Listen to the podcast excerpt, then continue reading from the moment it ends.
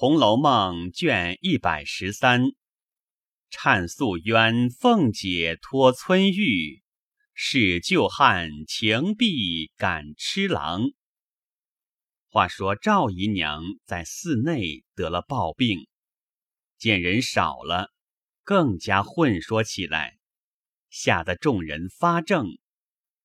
就有两个女人搀着赵姨娘，双膝跪在地下。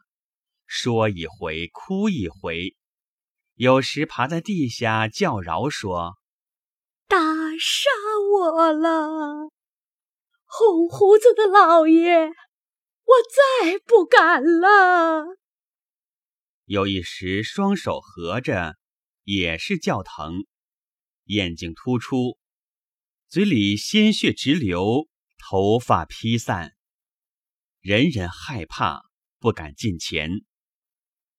那时又将天晚，赵姨娘的声音只管阴哑起来了，居然鬼嚎一般，无人敢在她跟前，只得叫了几个有胆量的男人进来坐着。赵姨娘一时死去，隔了些时又回过来，整整的闹了一夜。到了第二天，也不言语。只装鬼脸，自己拿手撕开衣服，露出胸膛，好像有人剥他的样子。可怜赵姨娘虽说不出来，其痛苦之状实在难堪。正在危急，大夫来了，也不敢诊脉，只嘱咐办后事吧。说了，起身就走。那宋大夫的家人再三央告说：“请老爷看看脉，小的好回禀家主。”那大夫用手一摸，已无脉息。贾环听了，然后大哭起来。众人只顾贾环，谁料理赵姨娘？只有周姨娘心里苦楚，想到做偏房测试的下场头不过如此，况他还有儿子的，我将来死起来还不知怎样呢。于是反哭的悲切。且说那人赶回家去，回禀了贾政。即派家人去照例料理，陪着环儿住了三天，一同回来。那人去了，这里一人传十，十人传百，都知道赵姨娘使了毒心害人，被阴司里拷打死了。又说是。琏二奶奶只怕也好不了，怎么说琏二奶奶告的呢？这些话传到平儿耳内，甚是着急。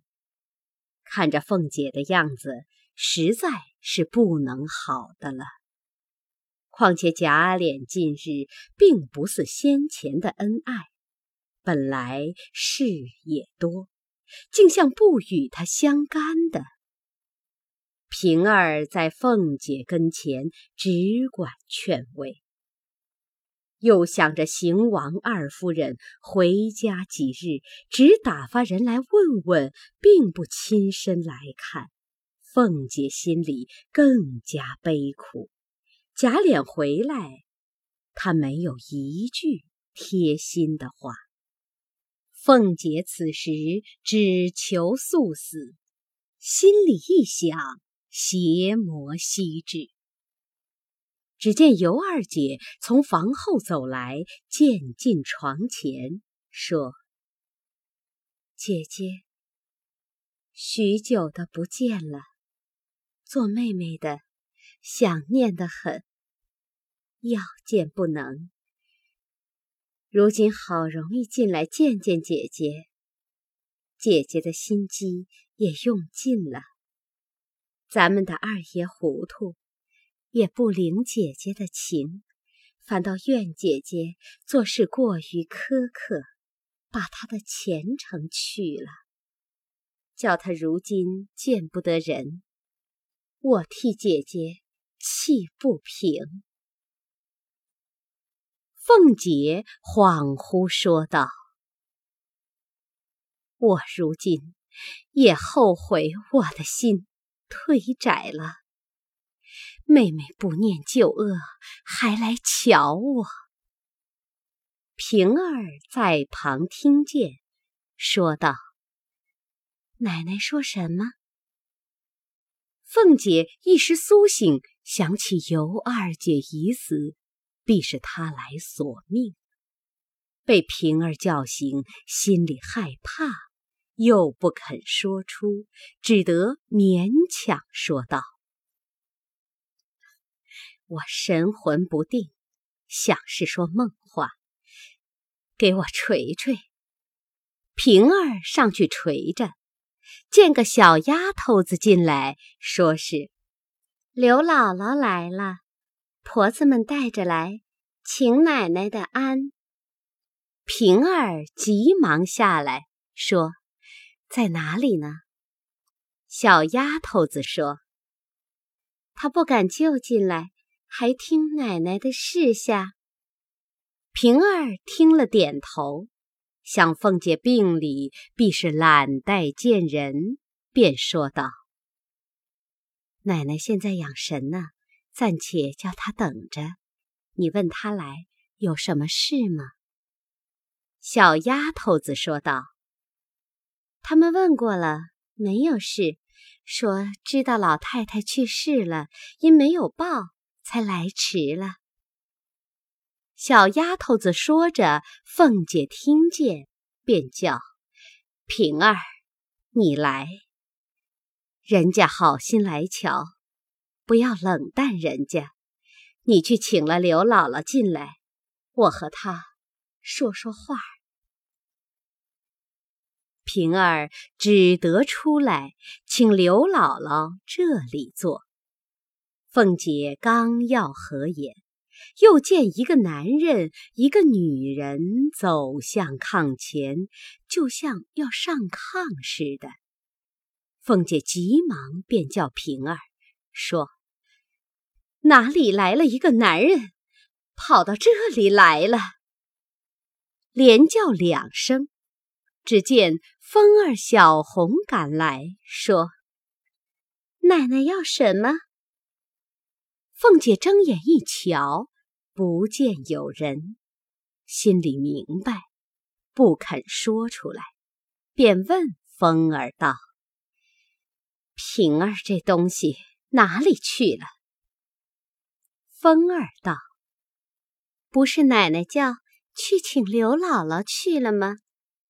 凤姐定了一会神，也不言语。只见平儿同刘姥姥带了一个小女孩进来，说：“我们姑奶奶在哪里？”平儿引到炕边，刘姥姥便说：“请姑奶奶安。”凤姐睁眼一看，不觉一阵伤心，说。姥姥，你好。怎么这时候才来？你瞧，你外孙女儿也长得这么大了。刘姥姥看着凤姐骨瘦如柴，神情恍惚，心里也就悲惨起来，说：“我的奶奶怎么这几个月不见？”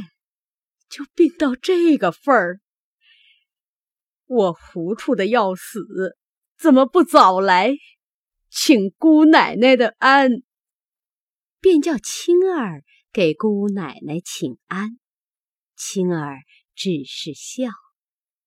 凤姐看了，倒也十分喜欢，便叫小红招呼着。刘姥姥道。我们屯乡里的人不会病的，若一病了，就要求神许愿，从不知道吃药的。我想，姑奶奶的病不要撞着什么了吧？平儿听着那话不在理，便在背地里扯他。刘姥姥会意，便不言语。哪里知道这句话倒合了凤姐的意，眨睁着说：“姥姥，你是有年纪的人，说的不错。你见过的赵姨娘也死了，你知道吗？”刘姥姥诧异道：“阿弥陀佛，好端端一个人。”怎么就死了？我记得他也有一个小哥，这便怎么样呢？平儿道：“这怕什么？他还有老爷太太呢。”刘姥姥道：“姑娘，你哪里知道？不好死了，是亲生的。”隔了肚皮子是不中用的。这句话又招起凤姐的愁肠，呜呜咽咽的哭起来了。众人都来解劝。巧姐儿听见她母亲悲哭，便走到炕前，用手拉着凤姐的手，也哭起来。凤姐一面哭着道：“你见过姥姥了没有？”巧姐儿道：“没有。”凤姐道：“你的名字还是他起的呢，就和干娘一样。你给他请个安。”巧姐儿便走到跟前，刘姥姥忙拉着道：“阿弥陀佛，不要折杀我了，巧姑娘，我一年多不来，你还认得我吗？”巧姐儿道：“怎么不认得？那年在园里见的时候，我还小；前年你来。”我还和你要隔年的蝈蝈，你也没有给我，必是忘了。嘿嘿嘿嘿，好姑娘，我是老糊涂了。若说蝈蝈，我们屯儿里多得很，只是不到我们那里去。若去了，要一车也容易。凤姐道：“不然。”你带了他去吧。刘姥姥笑道：“ 姑娘这样千金贵体，绫罗裹大了的，吃的是好东西。到了我们那里，我拿什么哄他玩，拿什么给他吃呢？这倒不是坑杀了我吗？” 说着，他自己还笑。他说。那么着，我给姑娘做个媒吧。我们那里虽说是屯乡里，也有大财主人家，几千顷地，几百牲口，银子钱亦不少。只不像这里有金的，有玉的。姑奶奶是瞧不起这样人家，我们庄稼人瞧着这样大财主。也算是天上的人了。凤姐道：“你说去，我愿意就给。”刘姥姥道：“ 这是玩话罢了，放着姑奶奶这样大官大府上的人家，只怕还不肯给，哪里肯给庄稼人？就是姑奶奶肯了，上头太太们。”也不给。巧姐因他这话不好听，便走了去和青儿说话。两个女孩倒说得上，渐渐的就熟起来了。这里平儿恐刘姥姥话多，搅烦了凤姐，便拉了刘姥姥说：“你提起太太来，你还没有过去呢。我出去叫人带了你去见见，也不枉来这一趟。”刘姥姥便要走，凤姐道：“忙什么？你坐下。我问你，近来的日子还过得吗？”刘姥姥千恩万谢地说：“我们若不仗着姑奶奶。”说着，指着青儿说：“他的老子娘。”都要饿死了。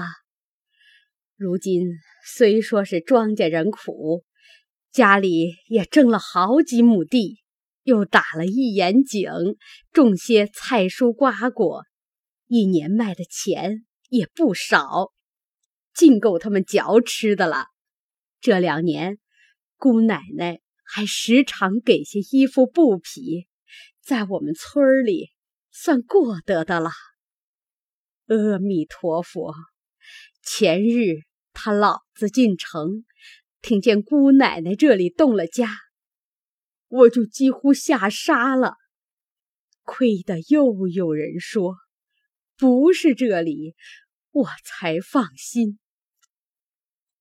后来又听见说这里老爷生了，我又喜欢，就要来道喜。为的是满地的庄稼来不得。昨日又听见说老太太没有了，我在地里打豆子，听见了这话，吓得连豆子都拿不起来了，就在地里。狠狠的哭了一大场。我和女婿说：“我也顾不得你们了，不管真话谎话，我是要进城瞧瞧去的。”我女儿女婿也不是没良心的，听见了也哭了一回子。今儿天没亮。就赶着我进城来了，我也不认得一个人，没有地方打听。一进来到后门，见是门神都呼了。我这一下又不小，进了门找周嫂子，再找不着。撞见一个小姑娘说：“周嫂子，她得了不是了，撵了。”我又等了好半天，遇见了熟人，才得进来。不打量，姑奶奶也是这么病。说着，又掉下泪来。平儿等着急，也不等他说完，拉着就走，说：“你老人家说了半天，口干了，咱们喝碗茶去吧。”拉着刘姥姥到下房坐着。青儿在乔姐那边，刘姥姥道：“茶倒不要，好姑娘。”叫人带了我去请太太的安，哭哭老太太去吧。平儿道：“你不用忙，今儿也赶不出城的了。方才我是怕你说话不防头，招得我们奶奶哭，所以催你出来，别思量。”刘姥姥道。阿弥陀佛，姑娘，是你多心，我知道。倒是奶奶的病怎么好呢？平儿道：“你瞧去，妨碍不妨碍？”刘姥姥道：“说是罪过，我瞧着不好。”